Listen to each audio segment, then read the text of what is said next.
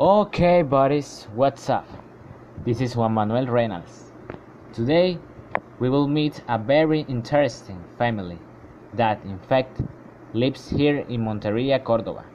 Yes, yes, you want it, you ask for it, and here I bring it to you. I'm going to introduce you to the Rizzo Campo family. That is a close knit family. Well, starting with its head, the parents. The father of the family is Mario. He works in a corporation called Team, helping needy people. The mother, called Monica, works as a professor and administrates the nursing laboratory.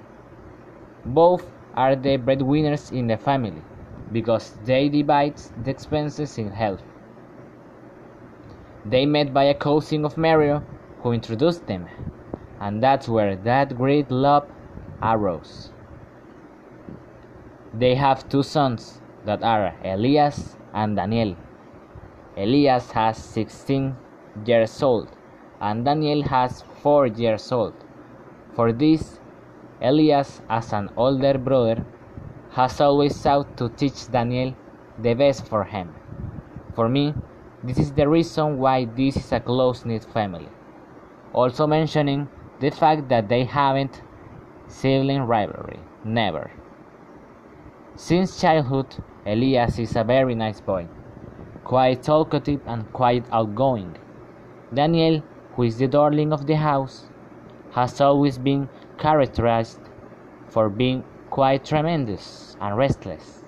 Basically, he's a version of Elias multiplied by two. Talking about their house, they live next to the unicorn in a neighborhood called San Francisco. And by the way, they recently moved. Elias usually rides a bicycle in a park that is nearby and sometimes he goes to his friend's house in this way. Also by bicycle he arrives at the house of his girlfriend, Juliet.